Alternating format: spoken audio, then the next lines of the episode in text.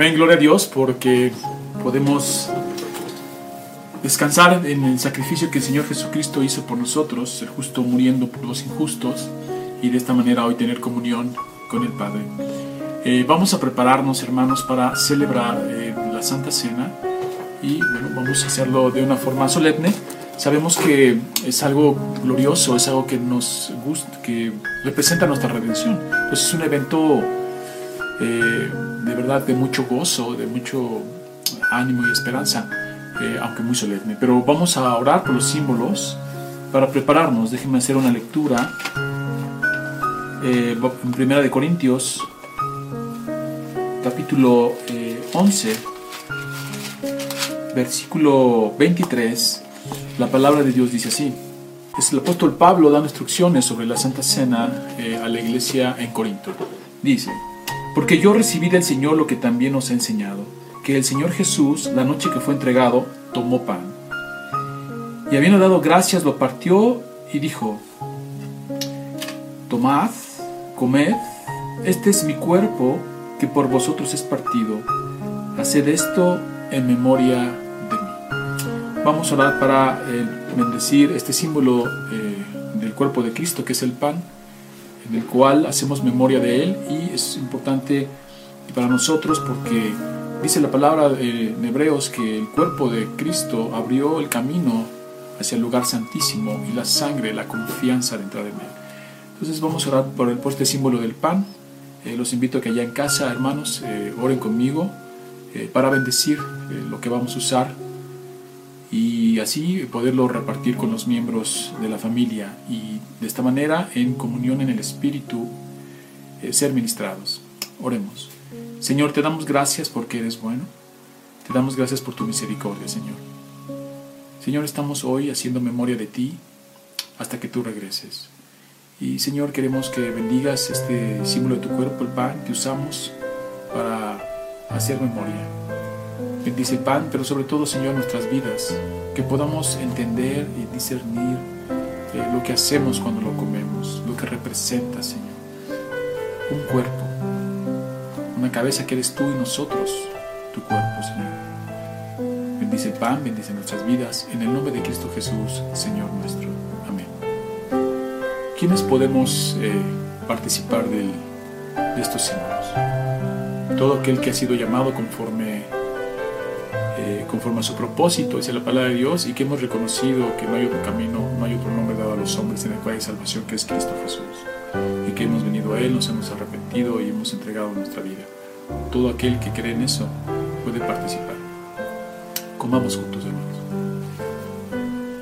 Después eh, de haber partido el pan y haber comido, dice el versículo 25 eh, de 1 Corintios 11, asimismo tomó también la copa y después de haber cenado diciendo, esta copa es el nuevo pacto en mi sangre.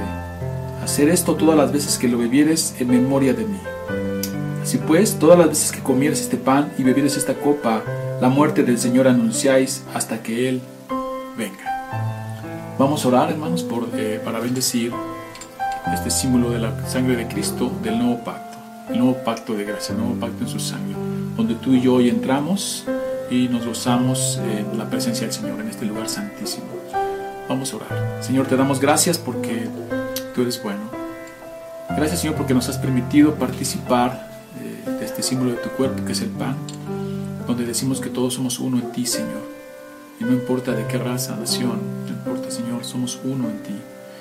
Señor, queremos también que bendigas la copa que vamos a usar para simbolizar tu sangre eh, nos da esta confianza, Señor, de entrar al lugar santísimo, donde antes, Señor, en el viejo pacto, solamente entraba al lugar santísimo una vez al año el sacerdote. Hoy, por tu sacrificio, por este nuevo pacto, Señor, todos somos sacerdotes, Señor. Somos pueblo santo, nación santa, Señor, linaje escogido. Señor, queremos eh, que bendigas la copa que vamos a usar para simbolizar eh, tu preciosa sangre, pero sobre todo, Señor, nuestras vidas que al tomarla entendamos, Señor, todas estas gracias que vienen eh, al participar de este sacramento. En tus manos nos ponemos, bendice la copa, bendice nuestras vidas, en el nombre de Cristo Jesús. Amén. Es un privilegio que hoy podamos celebrar la Santa Cena y no hoy, sino siempre lo hemos hecho cuando venimos a Cristo y es uno de los dos sacramentos que nosotros reconocemos, el bautismo y la Santa Cena. Pero eh, entenderlo desde una visión del Antiguo Testamento es un gran privilegio, porque como lo hemos dicho eh, antes, solamente el sumo sacerdote entraba una vez al año al lugar santísimo. Hoy nosotros lo hacemos al, hacer, eh, celebrar la Santa Cena. Y lo simbolizamos de tal manera que nosotros ya vivimos, ya accesamos a ese lugar santísimo, es la mera presencia del Señor. Antes otros no podían, se quedaban en el patio esperando que el sumo sacerdote lo hiciera. Hoy nosotros ya lo podemos hacer y es una gran bendición. Si ya todos están con su copa, bebamos juntos, hermanos. Eh, los símbolos, por favor, este, pongámonos a un lado y preparémonos para el sermón de esta mañana. Vamos a orar. Señor, te damos gracias por este tiempo. Señor, te agradezco que me has hecho bien. Y sé que semanas atrás pudiste haberme llamado. Pero tu voluntad fue que aquí estuviera, Señor, y quiero que me uses para predicar tu palabra, para ser herramienta de gracia para otros. Este tiempo que tú has eh, decidido, decretado, y yo siga, Señor, te agradezco y te pido que me des este gozo, Señor, pongas el querer y el hacer en mi corazón, de seguir ministrando, Señor, de seguir sirviéndote a través de mis hermanos. Prepara nuestro corazón, Señor, para recibir tu palabra. Prepara mis labios para expresarla, Señor. Que a ti sea la gloria por los siglos de los siglos en Cristo Jesús. Amén. Hermanos, pues eh, bendiciones. Vamos a iniciar nuestro sermón esta mañana y vamos a, continuar, hermanos, con la fe. Pero ahora la fe nos va, vamos a ir eh, también sobre la gracia, porque la fe es el conducto a la gracia.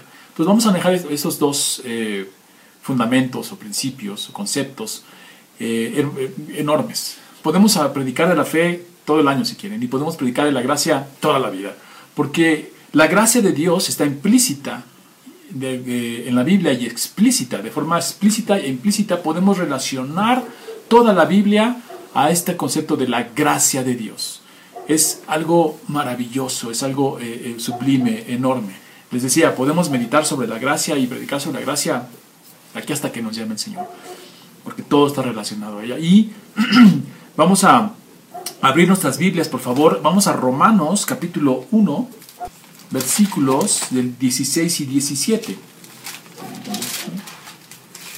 Y vamos a ver cómo es este concepto de la gracia que hemos venido manejando, pero ahora es una, eh, perdón, de la fe que hemos venido manejando, pero ahora dentro de esta eh, connotación, dentro de este alcance de la, de la fe que justifica, de la fe, de la justicia de la fe.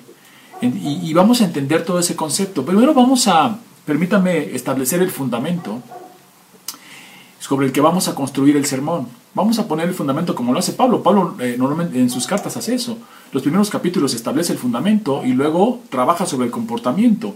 Porque eh, entendemos que una vez que tú entiendes los principios y el fundamento, pues no deberías de tener problemas con tu comportamiento, porque deben de afectar tu vida diaria, tu diario vivir, eh, en todos los aspectos de tu vida y sobre todo este concepto de la gracia. Y eh, quiero leer Romanos para empezar a construir nuestro sermón. Vamos a la palabra de Dios. Y dice así Romanos capítulo 1, versículo 16 y 17. Dice, porque no me avergüenzo del Evangelio, porque es poder de Dios para salvación a todo aquel que cree, al judío primeramente y también al griego, al griego.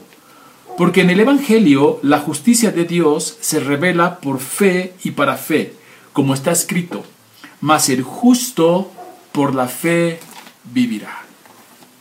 ¡Wow! ¡Qué maravilla! Es un texto que le ha cambiado la vida a muchísimas personas a lo largo de la historia de la iglesia, a muchas. Eh, tenemos al gran reformador Martín Lutero, que el monje no había llegado a esta parte de la escritura, no la había, no, no la había entendido, no se había sumergido en ella, y antes, pues todos los días eh, sabía que fallaba y fallaba y le fallaba al Señor y llegaba y los historiadores dicen que se flagelaba. Que entraba a su cuarto de oración y él se flagelaba porque no podía llegar, vivía una vida muy triste, hasta que llegó a este texto donde dice, mas el justo por la fe vivirá. Y eso cambió su vida. Y eso cambió completamente la percepción de lo que es de lo que es su gracia, de lo que es su justicia, de lo que es la ira, de todos los atributos de Dios, cambia la vida. Y eso es un, un concepto que no solo la de él, mencioné a él como algo, un reformador, pero podemos ver que eso le cambió la vida a Pablo, le cambió la vida, la vida a Pedro, le cambió la vida a Juan. Entender la gracia de Dios te tiene que cambiar la vida. Cambia tu vida necesariamente porque entonces vas a, a ver al Dios de las Escrituras y ver que todo, todo está por gracia y la gracia de Dios se refleja en... Vamos a establecer el fundamento. Piense bien, primero Pablo dice, eh, habla del Evangelio, ¿no? Primero dice el Evangelio, porque no me avergüenzo del Evangelio, que es poder de Dios para salvación a todo aquel que en él cree. Y luego va a decir, porque en el Evangelio la justicia de Dios se revela. Entonces primero tenemos que entender qué es el Evangelio. Vamos a construir los primeros minutos del sermón el, fundamento donde, donde vamos a poner todo lo demás. Fíjense bien, el Evangelio. ¿Cuál es el Evangelio? Hoy en día se predican muchísimas cosas, se dicen muchísimas cosas, puedes ir a muchísimas iglesias, algunas ni lo son, pero... y vas a escuchar muchas cosas. Pero lo que primero tenemos es que el Evangelio, no me avergüenza. ¿Cuál es el Evangelio? El Evangelio, bueno, acá en Nueva Semilla lo hemos este, enseñado muchísimo y el Evangelio lo podemos definir como lo define Primera de Corintios 15 del 1 al 4. Pero tenemos que ver eso, ¿qué es el Evangelio? ¿no? Porque hoy, pues, no sé si has escuchado del Evangelio de la prosperidad, del Evangelio de la eh, milagrero y muchas cosas que hoy se escuchan, ¿no? Y más, la palabra de Dios enseña que se van a decir muchísimas cosas. Al final, la batalla va a ser por la verdad. Pero entonces nosotros nos tenemos que, para entender la grandeza de este texto, eh, ir poco a poco. ¿Qué es el Evangelio? ¿Cuál es el Evangelio del cual Pablo no se avergüenza y de cuál es Dios para salvación de las almas? Y luego ya veremos por qué ahí se revela la justicia.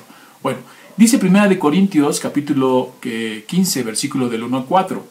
Ahora os hago saber, hermanos, el Evangelio que os prediqué, el cual también recibiste, en el cual también estáis firmes, pero por el cual también sois salvos si retenéis la palabra que os prediqué, a no ser que, haya, que, que hayáis creído en vano.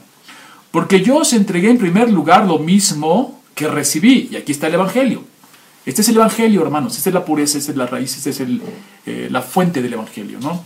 Que Cristo murió por nuestros pecados conforme a las Escrituras, que fue sepultado y que resucitó al tercer día conforme a las Escrituras. Bueno, ya acabamos de ver entonces ¿Cuál es el Evangelio? Cristo mismo. En el Evangelio eh, no se nos narra a una persona, se nos, eh, se nos revela a una persona, que es Cristo mismo, y la raíz de ese Evangelio aquí está. Que Cristo, dice, murió conforme a las Escrituras, fue sepultado conforme a las Escrituras y resucitó conforme a las Escrituras. Ese es el Evangelio. Si alguien viene a predicarte otra cosa, hermano, que no sea, la, esta, que sea esta la fuente del Evangelio, sea anatema. O sea, como dice Gálatas, maldito es. No, no, ni lo recibas ni le aceptes sus cosas. Este es el evangelio puro y Pablo lo dice y está en las escrituras.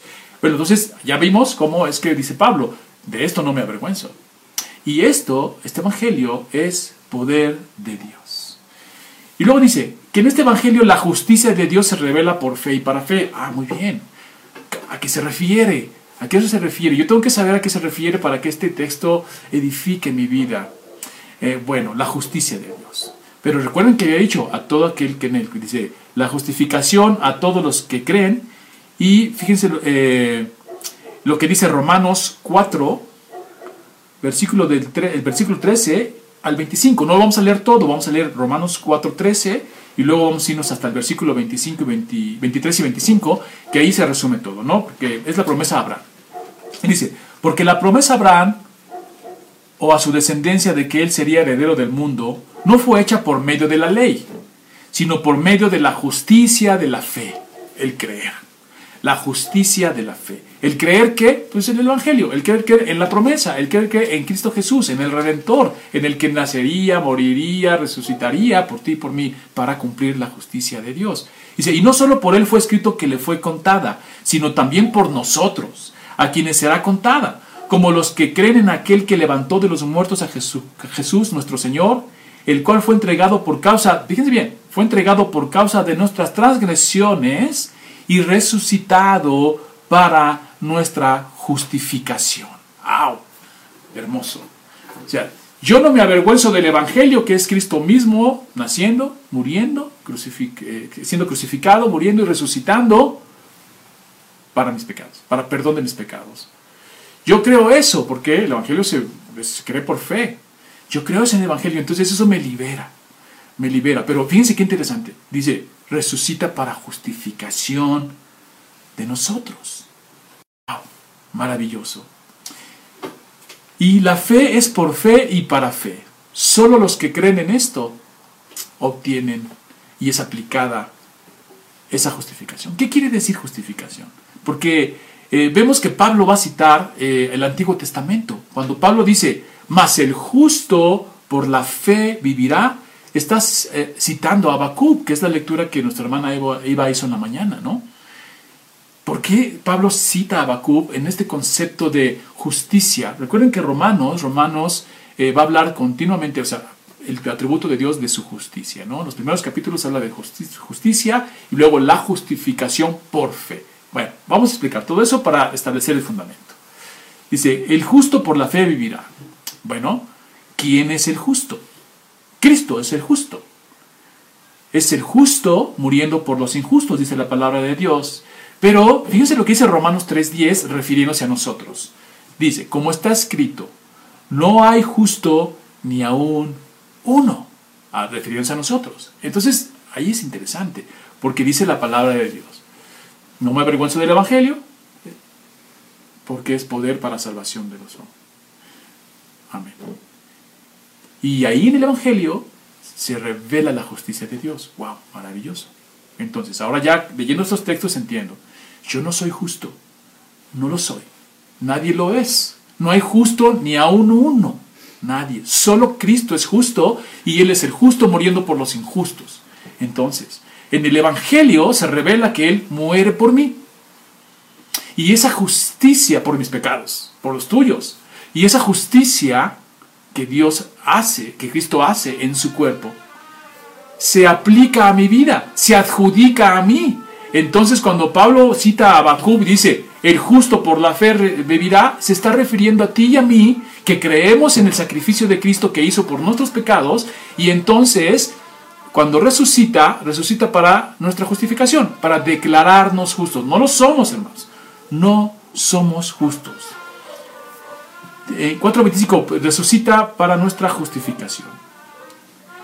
Y no lo somos, hermanos, porque seguimos siendo injustos. O sea, tenemos que entender ese concepto y para todas aquellas personas que a través del Facebook nos ven y dicen, bueno, no que muy justo, ¿no? Nos juzgan y nos dicen, a ver, no que el cristiano muy justo, no que el cristiano, véanlo, y nada más están viendo ahí donde nos equivocamos.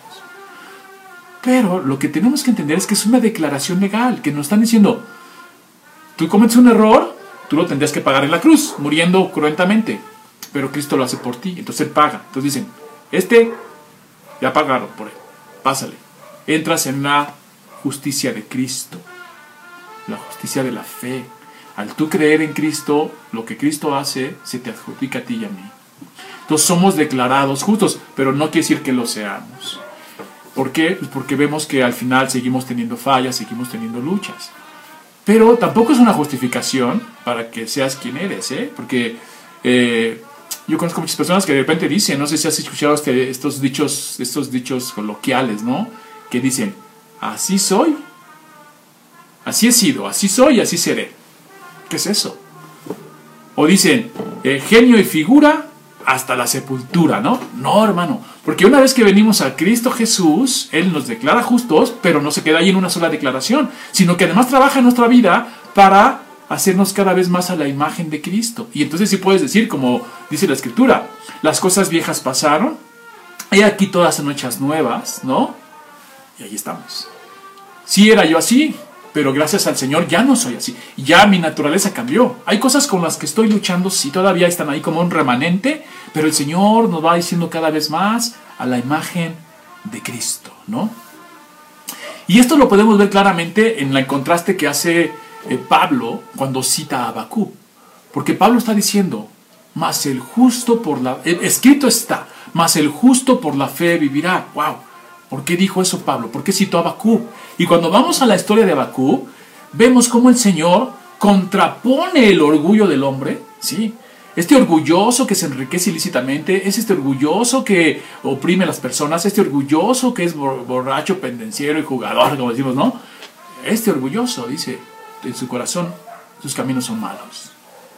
Mas el justo por la fe vivirá. ¿Quién es el justo? El que cree en el Señor Jesucristo, en el que entiende que por sí mismo no puede hacer nada, en el que entiende que no es nadie, no es nada, pero en Cristo Jesús encuentra la salvación, la justificación y vive y vive por esta fe en la gracia de Dios. Aquí es donde enlazamos la gracia de Dios. La gracia de Dios es el bien que Dios nos hace que no merecemos. Cristo no murió porque tú lo merecieras, murió por lo corrupto que somos, pero no por merecimiento, mereció por amor, por gracia inmerecida, por amor inmerecido, que es gracia de Dios. Hay que entender este concepto de la gracia de Dios. Y entonces te vas a quitar todos estos eh, conceptos que a veces tiene uno del orgullo, porque ya vimos cómo dice eh, Pablo, cita a como diciendo, bueno, ahí vean, vean la historia de Habacuc. Habacuc, eh, el pueblo de Israel pues, va, a ser, va a ser oprimido por su orgullo, por sus caminos, por lo que él cree que puede hacer y cómo se exacerba, cómo eh, se eleva, eh, ¿no? Y se cree más de lo que debe creerse y toda la injusticia que hace, pues yo los voy a castigar, dice el Señor. Pero el justo, el justo no. El justo vive por fe, confiando en el Señor, dependiendo del Señor. Entonces, cuando tú estás en fe, en la, gracia de Dios, sabiendo que dependes de Dios, que fuera de Él nada puedes hacer, y que todo lo que hay alrededor de tu vida viene por la misericordia y por la gracia de Dios, vives en eso. Y vives con un corazón agradecido, vives con un corazón con, contentamiento, que es un poco lo que vamos a desarrollar a través de la gracia. Y entonces, no sé si has escuchado alguna vez que alguien dice, el orgullo, eh, ¿cómo dice? El hambre me tiró, pero el orgullo me levantó. Eso es de lo que habla Pablo en. Pobre miserable, ¿no? Tu orgullo te levantó. No, nosotros no. Nosotros decimos, el, eh, el santo, que dice, eh, tres veces se cae el, justo y el Señor lo levanta, ¿no? El santo y el Señor lo levanta. Eh, siete veces, ¿no? Se cae el justo. Sí, tropezamos, somos débiles, depende completamente. No es de que, ah, no, yo puedo y confío en mi, en mi, sabiduría, confío en mi inteligencia, confío en mis capacidades. No, yo, yo entiendo que todo eso es eh, misericordia, gracia del Señor que viene. Y, como lo creo, entonces la fe me lleva a la gracia de Dios. La fe me va a hacer descansar en esa gracia del Señor. Así que prácticamente toda nuestra vida está llena de su gracia. Incluso lo que no los reconocen. Sí, sí, sí. A veces luchamos con esas cosas, a veces también somos soberbios y a veces tenemos más alta estima que la que nos podemos tener. Pero la diferencia, hermano, es que lo reconocemos. La diferencia es que somos pecadores arrepentidos. La diferencia es que reconocemos, y si no, el Espíritu Santo nos lleva a arrepentimiento. ¿eh? El Espíritu Santo te va a decir, estás mal, fuiste orgulloso, estás mal, te equivocaste, pide perdón, acepta perdón. Y ahí va a estar el Espíritu Santo trabajando en nuestros corazones, que porque ya habita en nosotros. Y entonces vamos teniendo esa diferencia. Entonces decía, no es tanto que veamos, ah, ellos son injustos, ellos son orgullosos, yo no soy. No, hermano. Es simplemente entender que nosotros éramos, como dice la palabra de Dios, eh, antes enemigos del Señor. Pero hoy hemos sido reconciliados por Cristo. Y seguimos teniendo este tipo de dificultades en nuestra debilidad de la carne, en la que todavía estamos. Pero ya vamos reconociendo que somos. Y no es para que reconozcas tú y dices, ah, yo ahora sí, no. No es para que te pongas orgulloso porque vamos a caer en el mismo problema. Es para que veas con misericordia. Y entonces tú dices, ah, mira, yo, yo también tenía eso yo también, así, y, y, tengas misericordia de que las tiene, ¿no? Incluso del mismo hermano, ¿no? Que le puedas quitar su paja del ojo, primero quitándote tu viga, ¿no? Yo era así, me quité mi viga y ahora veo la misericordia en el otro. Bueno, pues todo eso es gracia del Señor. Y decimos, eh, el Señor, incluso a los que no creen en Él, la gracia de Dios les salpica es maravilloso porque Dios es bueno en su naturaleza y no puede negarse a sí mismo. Entonces esta gracia de la que vamos a hablar, que este amor inmerecido, este bien eh, que Dios hace hacia el que no lo merece, pues también salpica al que no lo rechaza. ¿Por qué? Porque dice la palabra de Dios que Él hace llover a justos y justos, ¿no? Y sale el sol a buenos y malos. O sea, también le salpica. Nosotros lo tenemos como una gracia común, ¿no? Pero hay una gracia que se llama gracia salvadora, que es la que tú y yo hoy tenemos, que nos da esta fe de creer en este sacrificio, de aceptarlo como nuestro Salvador y pues, arrepentirnos, ¿va? Y adorarlo. Eso es la diferencia. Entonces, hoy seguimos también eh, viendo todas estas bendiciones a través de la gracia del Señor, ¿no? Nosotros, hermanos, no vivimos por lo que pensamos que somos. Eso es importante. Si tú vas a estar luchando con eso, deséchalo. Pídele al Señor que te lo quite. Eh, nosotros vivimos por su gracia, ¿no?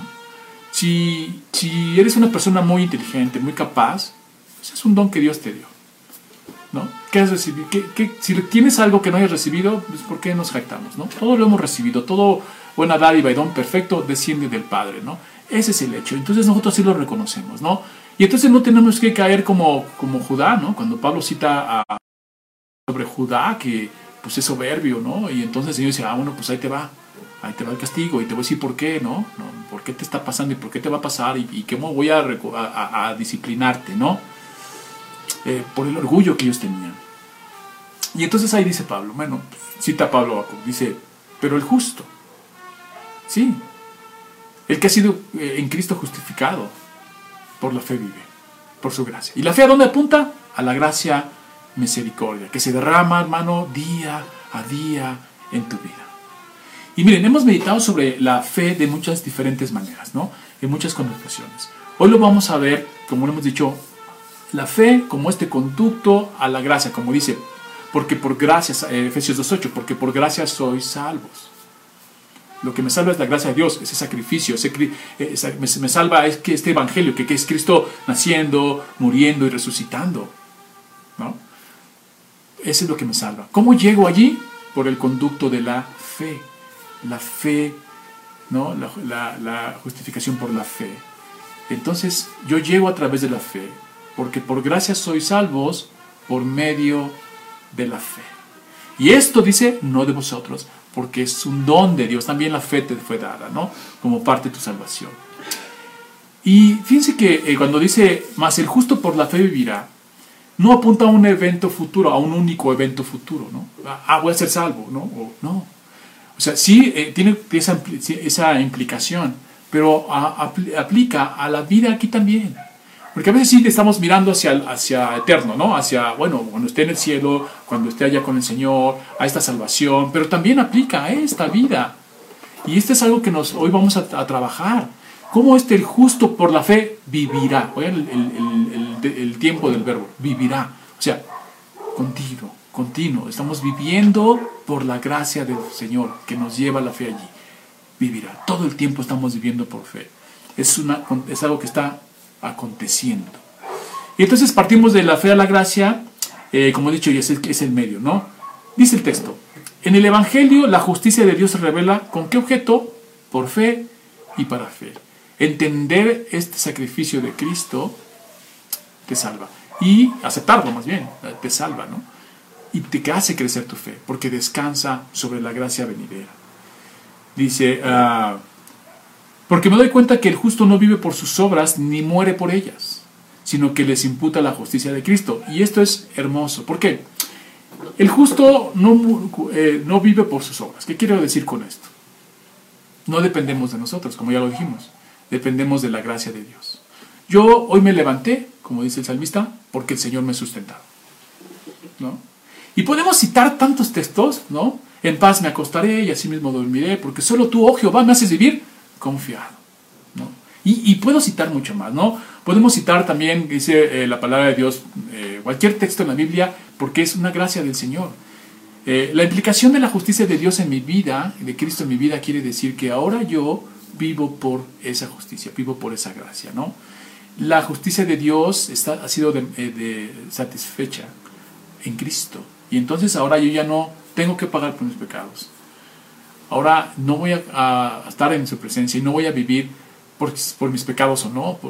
no, ahora vivo en Cristo, como dice el apóstol Pablo. Para mí el vivir es Cristo. Y luego dice, y morir es ganancia. Y eso es hermoso. El vivir es Cristo. Ya no vivo por mí. ¿no? O sea, quítale Cristo a mi vida y no tengo nada. Quítale el cristiano a Cristo. No tiene nada. No es nadie, no es nada. ¿no? Gracias a Dios resucitó, como dice Pablo. ¿no? Si no, vana sería nuestra fe. Pero queremos enfatizar este punto de cómo es que vivimos en fe en la gracia de Dios. Como alguna vez eh, leí un libro de Piper, ¿no? que, eh, John Piper, que dice, viviendo por fe en la gracia venidera. Es el mismo punto. La fe vivirá, viviendo por fe, el justo por la fe vive en la gracia del Señor, porque la fe apunta hacia allá, descansamos en ella. Y entender la gracia de Dios, hermanos, va a impactar tu vida diario en todos los aspectos. Dice, entender la gracia de Dios eh, es liberador, porque dice, conocerás la verdad y te hará libre. Esta verdad de la gracia de Dios que el Evangelio presenta. Es consolador, nadie es justificado por lo que haces, sino por el sacrificio de Cristo. Esperanzador, el que cree en mí, aunque esté muerto, vivirá. Amén. Gloria a Dios. Eh, es consolador, no, perdón, es, eh, es vivificador. Ya no vivo yo, mas Cristo vive en mí. Fortalecedor. A los que aman a Dios, todas las obras, todo obra para bien. Alentador. ¿Quién acusará a los elegidos del Señor? ¿Quién condenará? Si Cristo es el que murió por nosotros. O sea, todo esto de la gracia de Dios te tiene que llenar tu vida. Tu copa debe estar rebosando al entender la gracia de Dios. Porque si no entendemos la gracia de Dios, eso trae frustración, desilusión, desánimo, trae muchísimas cosas. Nos estamos quejando todo el tiempo como, como este quejano. Nos estamos quejando, nos estamos, eh, estamos inconformes, ¿no? La, la gracia de Dios va a cambiar inclusive tu manera de orar, la percepción de cómo Dios contesta eh, por fe y para fe, ¿no? Dice, saber que no, dependemos no depende de mis actos la salvación me da descanso, sino de la obra de Cristo. Eh, porque si no, hermanos, tú y yo perderíamos la fe en la mañana.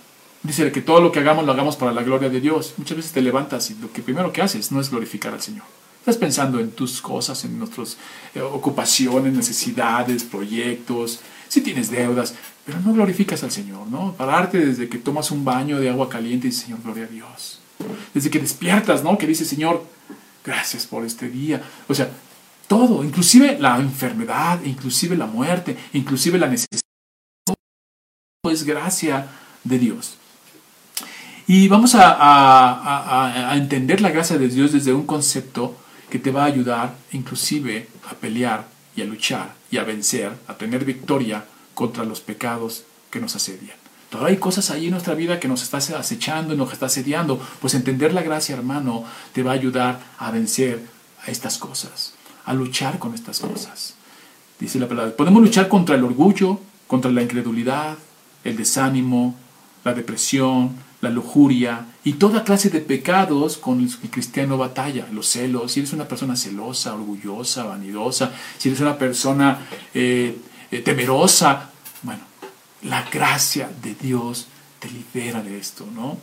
Y así puedes ir, hermano, de victoria en victoria a través de la fe en la gracia de Dios, que es derramada día a día en todos nuestros ámbitos, en todos los aspectos de nuestra vida.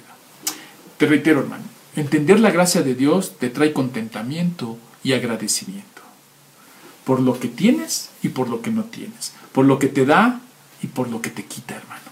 Esa es la gracia de Dios, el bien de Dios inmerecido a mí. ¿Por qué me va a dar contentamiento? Fíjate, por lo que tengo. ¿Cuántas veces no nos quejamos por lo y estamos pensando por lo que no tenemos o por lo que queremos tener y olvidamos lo que tenemos, ¿no?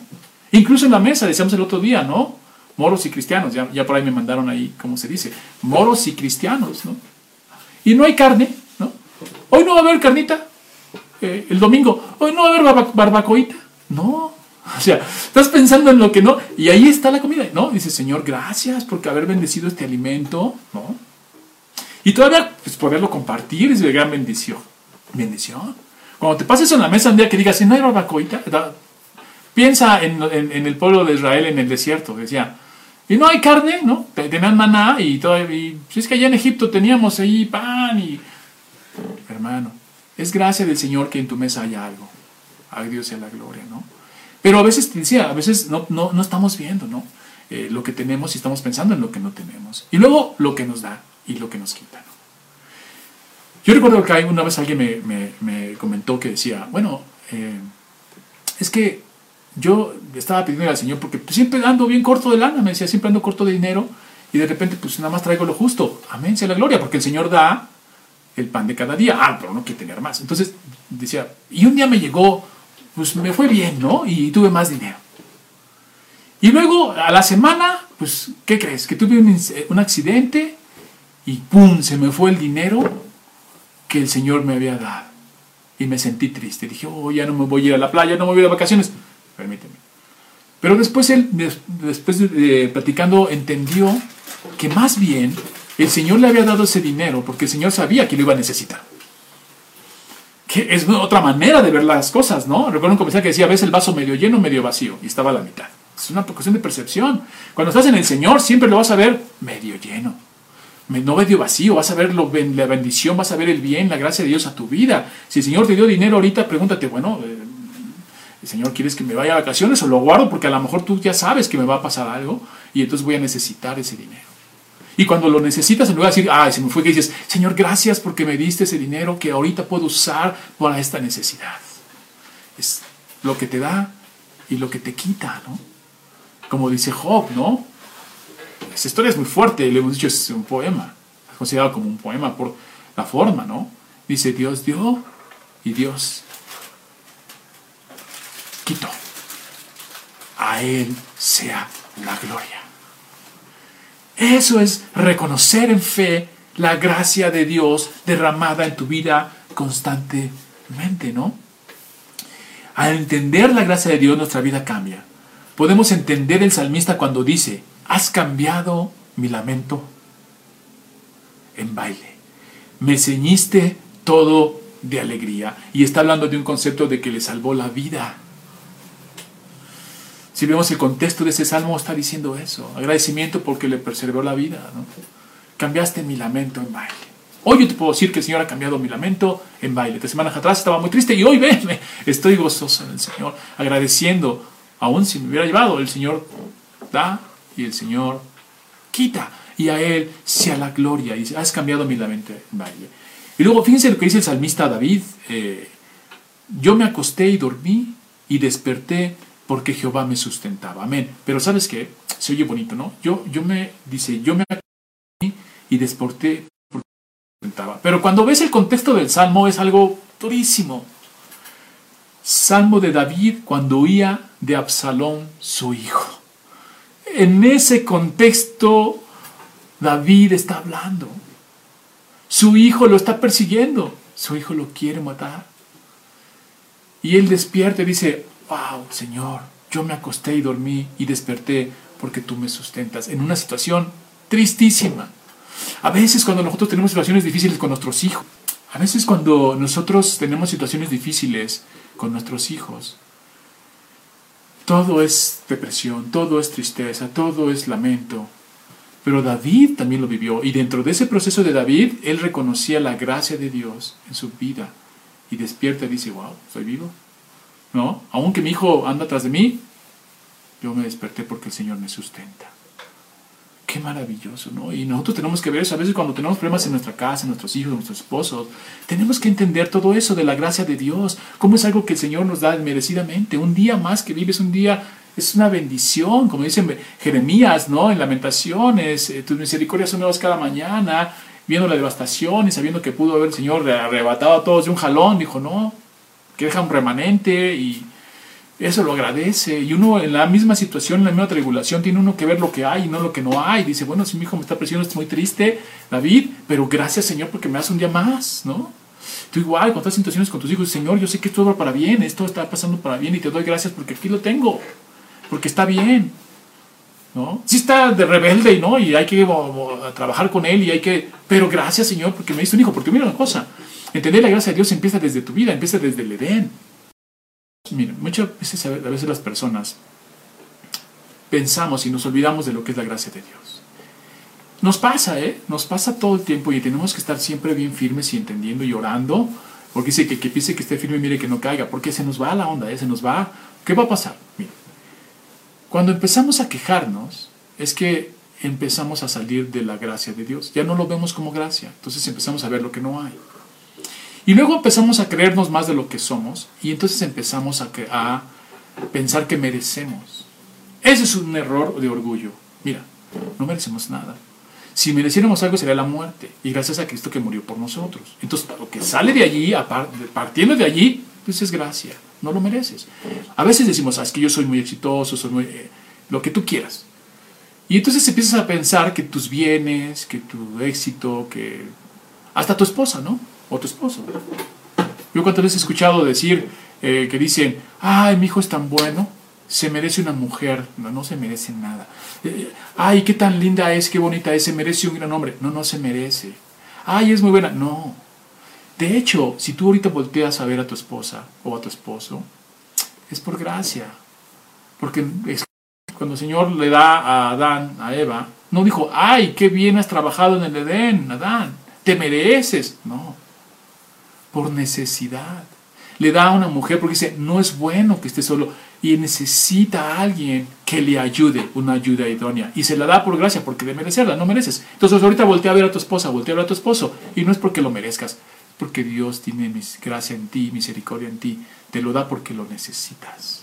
Voltea a ver a tus hijos, dime, ¿qué hiciste para ganarte a tus hijos? Se da por gracia también. El Señor derrama su gracia y te da a sus hijos. Pero a veces hay hasta descontento, ¿no? Ah, yo quería una niña, yo quería un niño. Ah, es que no, dicen que todo el mundo lo niega, pero es la verdad, ¿no? O yo preferiría. Ahí está, o sea, un descontento es gracias, Señor, porque ni siquiera lo merezco. Y tú me lo das, siendo quien soy, ¿no? Y así podemos ver todos los aspectos de tu vida, si tienes un coche, si no tienes un coche, ¿no? Si tienes trabajo, si no tienes trabajo. Todo es porque el Señor lo ha ordenado de tal manera que derrama su gracia. Pero cuando empezamos a ver eh, a ir, eh, salir de la gracia de Dios, empezamos a creernos más de lo que no y empezamos a sentir que merecemos. Y se pierde el contentamiento y se pierde el agradecimiento. Sin embargo, cuando estamos en la gracia de Dios, hay contentamiento y el contentamiento trae agradecimiento. El agradecimiento no viene sin el contentamiento, ¿no? ¿Cómo puedes agradecer algo? Como cuando dicen gracias, ¿no? Como haciendo, pues ni quería, ¿no? Gracias. No, no, no. El agradecimiento viene con el contentamiento. Tú recibes algo que no mereces y ¿qué dices? Gracias. Te sientes contento y agradeces. Pero parte primero de saber quién eres, de dónde te sacaron y ahora quién eres. ¿No? ¿Quién eras? ¿De dónde te sacaron? ¿De dónde sacaron? ¿Quién eras? Y cómo el Señor hoy te ha transformado tu vida. Cómo el Señor de ser corrupto, de ser completamente digno de muerte, ahora te tiene en el seno de su mano te tiene aquí, aquí en su palma, te tiene eh, cuidándote. Y ahora también te llamas hijo de Dios. ¡Wow! ¡Qué maravilloso! Pero, y hay que creérsela, ¿eh? O sea, somos hijos de Dios. Somos en Cristo amados eh, por Dios. Amén. Y me la creo. Pero nunca, nunca tengo que olvidar de dónde me sacó. ¿Quién soy? Y esto pasa muchísimo por ser algo cuando hay un dicho que dice, el que, ¿qué dijo? Eh, cuando el que, el que no tiene llega a tener, loco se quiere volver. Qué terrible pasa, ¿no? Y eso pasa muchísimo en algún momento de tu vida, ¿no? O resulta que ya no viajas en camión, o resulta que no tomas la combi, o resulta que el metro conoces. O sea, ¿cómo? Es gracia de Dios. Sí, antes no había y sabía que bueno, gloria a Dios, y ahora tienes gloria a Dios, pero pues eso se queda ahí. Saber que dependemos completamente de la misericordia del Señor entender la gracia de Dios tiene que ver inclusive con tu oración. La gracia de Dios va a cambiar tu oración, va a cambiar tu actitud hacia el demás, va a cambiar la forma en la que pides las cosas. Cuando tú oras al Señor y entiendes la gracia de Dios, lo que te conteste lo vas a agradecer. Porque luego te contesta el Señor en, tu, en la oración, pero como no es como tú crees, o sea, no es como tú más o menos le dirigiste al Señor que era o que tenía que contestarte, pues no estás agradecido, quedaste inconforme. Yo he escuchado oraciones que dicen, bueno, pero sí, gracias, Señor. ¿Cómo? Ya te contestó. Vive de rodillas y te contestó conforme a su sabiduría, porque el justo es Él, el sabio es Él. Y a veces la negación de tu oración es la bendición, porque pediste conforme no conviene. Y el Señor dice, no, el Espíritu Santo ordena tu oración y dice, eso es lo que tú necesitas, no lo que quieres. Y yo soy más sabio que tú. Bueno, tú, tú no eres sabio, yo soy el sabio. Entonces, a la oración cambia, ¿no? Como lo hemos visto en las demás predicaciones, como Jesús me dice, sea tu voluntad, ¿no? Y cuando fue la voluntad del Señor, vimos cómo Jesús va con gozo a cumplir su voluntad. No se queda deprimido, no se queda atorado, como diciendo, pues sí, gracias Señor por tu voluntad, pero pues caray, no fue la mía, ¿no? Yo quería esto, yo quería el otro y tú decidiste otra cosa. gracias, así como entre comillas, ¿no? Como entre labios, como que se te queda la palabra en la boca, gracias, ¿no? O sea, como dices, gracias Señor, ¿no? Y tienes que vivir de rodillas, todos tenemos que vivir de rodillas por todo. Porque el Señor da y el Señor quita conforme a su gracia. Y todo lo que nos pasa es para bien. Ahora, eso es un choque en la mente, ¿no? Porque uno ya tiene ideas preconcebidas de lo que es lo bueno, lo malo, lo que es correcto, lo que tú quieres. Pero es alinearte y entender la gracia de Dios. ¿Cuántos de nosotros vivimos hoy de rodillas? ¿Cuántos? Yo puedo ver mi pasado, ¿no? y perdón que me ponga de ejemplo porque pues, no, quiero, no quiero ver a otras personas, ¿verdad? Yo puedo ver mi pasado y puedo ver que hoy el Señor me tiene aquí por su gracia. Y todas las cosas que pasan a mi alrededor, lo tengo que ver como algo que Dios me da que no merezco. Y si me quita cosas, también lo tengo que ver como es algo que el Señor en su gracia, en su amor por mí, en su bendición hacia mí, me las quitas porque sabía que en un futuro me iban a hacer daño. Y yo veo mi pasado y veo mi presente y digo, Señor, a ti sea la gloria. Y creo que me falta tiempo para orar y creo que me falta tiempo de estar de rodillas. Creo que le debo, creo que, que, eh, como dice, ¿por qué no te di más? Ese, ese, himno hermoso, ¿no? Más, más y cada día más, ¿no? Creo que me falta. Creo que tengo a lo que Dios ha hecho en mi vida, yo le debo, ¿no? Como dice Pablo, soy deudor. Soy deudor. Y entonces, uh, mira a tu familia, mira lo que tienes o no desde ese punto de la gracia de Dios. Dios nos da cosas que no merecemos, pero que sabe que necesitemos. Siempre me encanta esta parte cuando hablo de las esposas, ¿no? Las esposas así son. Son como la gracia de Dios inmerecidas pero necesarias para vivir. Y Dios lo sabe y por eso no nació. Tú piensas que la escogiste, pero si estabas en la palabra del Señor, Él, Él la escogió. Si hoy glorificas al Señor con tu matrimonio, es que Él la escogió. Y quiero también poner en, eh, eh, este contexto eh, tu trabajo, tu escuela. Si tienes escuela, si tienes trabajo. Si por un tiempo no tuviste trabajo, tú dices, ¿por qué, Señor? No. Porque el Señor te está moldeando. Siempre es un bien para nosotros. Y eso es entender la gracia de Dios. Por eso Pablo va a citar y va a decir, antes de desarrollar la justicia de Dios sobre los que no creen, porque ahorita acabamos de desarrollar la gracia para el justo. El justo por la fe vivirá. Pero si vamos a Romanos, después se va sobre los que no creen. Y luego lo que parece injusticia a nosotros, que, que, se nos imputa en Cristo, a ellos se les convierte en ira, la ira de Dios. Más adelante en el capítulo de Romanos va a decir, pero la ira de Dios se revela contra toda injusticia. Y eso hay que tener temor hay que tener miedo. Pero el sermón esta mañana iba centrado más en que todos y cada uno de nosotros podamos entender en una gran visión, eh, porque vamos a, podemos hablar de la gracia mucho tiempo y desarrollarlo en cada aspecto que mencioné. Te mencioné muchísimos aspectos de tu vida, todos los aspectos de tu vida si tú quieres, tu alma, tu cuerpo y tu mente, sobre la gracia de Dios. De forma general, pero podemos ir uno por uno. Porque yo mencioné, dije, ¿cómo lucho contra la lujuria, no? Uy, hermanos, no saben cuántas personas tienen problemas con la lujuria con la gracia, pensando en la gracia de Dios, o sea, teniendo fe en que Dios puede bendecirme y quitarme este pecado. Hay formas. ¿Cómo puedo yo luchar con eso? Con el orgullo, con la vanidad, con los celos, ¿no? Hay personas celosas eh, que tienen un problema fuerte. ¿Cómo yo puedo vencer los celos eh, a través de esta gracia del Señor? A través de esta fe en que el Señor me bendice. ¿Cómo miro yo esa gracia y venzo esos pecados? Y podemos ir uno por uno. Hoy no lo hacemos porque ya creo que estamos en tiempo, pero vamos a ir poco a poco eh, este, predicando sobre el poder de la gracia de Dios, el creer en esta gracia venidera que te cambia la vida. Y que te, y, tú y yo podemos decir, como dijo eh, Pablo, ya no vivo yo, más Cristo vive en mí. Y podemos decir también, para mí el vivir es Cristo y el morir es ganancia. Y así sobre ese sentido, entender nuestra vida hoy. Y entonces sí, vivir de rodillas para la gloria de Dios. Hermanos, a Dios sea la gloria. Eh, vamos a orar todos juntos allá en casa, por favor, toda la familia. Eh, vamos a ponernos en oración. Vamos a pedirle al Señor que esta semana que inicia eh, nos deje ver su gracia en todos los aspectos de la vida. Porque incluso antes, tú puedes ir de un lugar a otro y no sabes de cuántos peligros te libró el Señor. Simplemente llegas y dices, ah, ya llegué.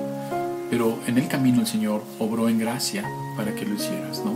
Cuando vez que salimos a trabajar, no oramos, decimos, Señor, pido por mi esposa que se va a trabajar, por mis hijos que salieron a la escuela, regresalos con bien y los regresa con bien. Y todo, dentro de todo ese proceso de vida, el Señor estuvo derrame y derrame gracia. Cosas que a veces ni nos enteramos, pero las que sí, siempre hay que agradecerlas. Vamos a orar. Señor, vamos, eh, Señor, te queremos poner en, tus manos, Señor, nuestras vidas. Queremos eh, agradecerte que hoy podamos tener este culto, Señor, y que nos hayas eh, recibido en tu presencia, Señor, en la comunión de los santos, de tal manera, Señor, que pudimos adorarte, Señor. Señor, queremos que esta palabra, Señor, sea viva y eficaz en nuestros corazones y podamos reflejar tu rostro, Señor, y ser agradecidos y tener contentamiento, Señor, cuando quitas y cuando das. Gracias por todo, Señor. A ti sea la gloria. En nombre de Cristo Jesús, Señor nuestro. Amén. Dios los bendiga, hermanos. Eh, si Dios lo permite, nos vemos la próxima semana. Bendiciones.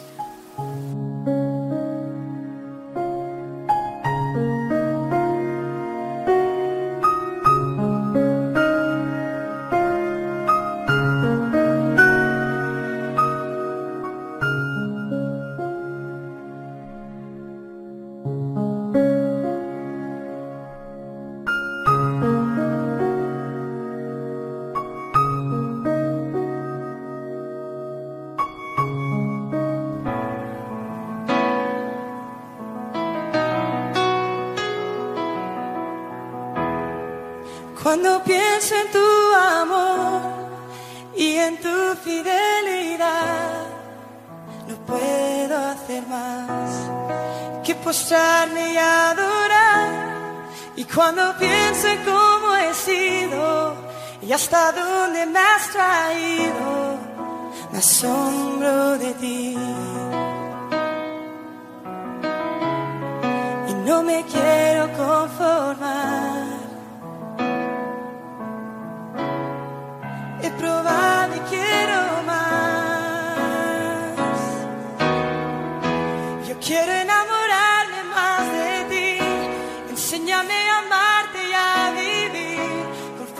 justicia y tu verdad.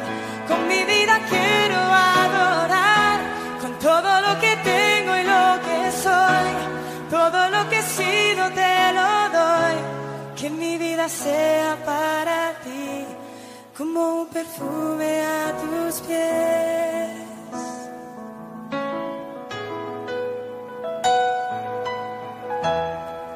Cuando pienso en tu cruz en todo lo que has dado, tu sangre por mí, por llevar mi pecado. Y cuando pienso en tu mano, hasta aquí hemos llegado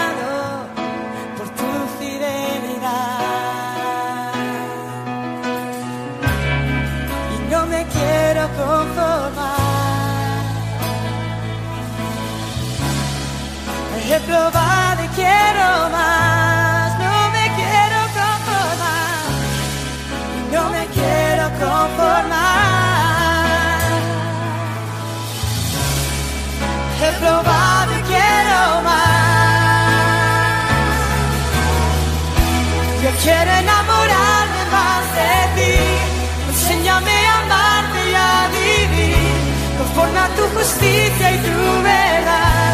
Con mi vida quiero adorar todo lo que tengo y lo que soy. Todo lo que he sido te lo doy. Que mi vida sea para ti como un perfume a tus pies. Quiero enamorarme más de ti enséñame a amarte y a vivir conforme a tu justicia y tu verdad.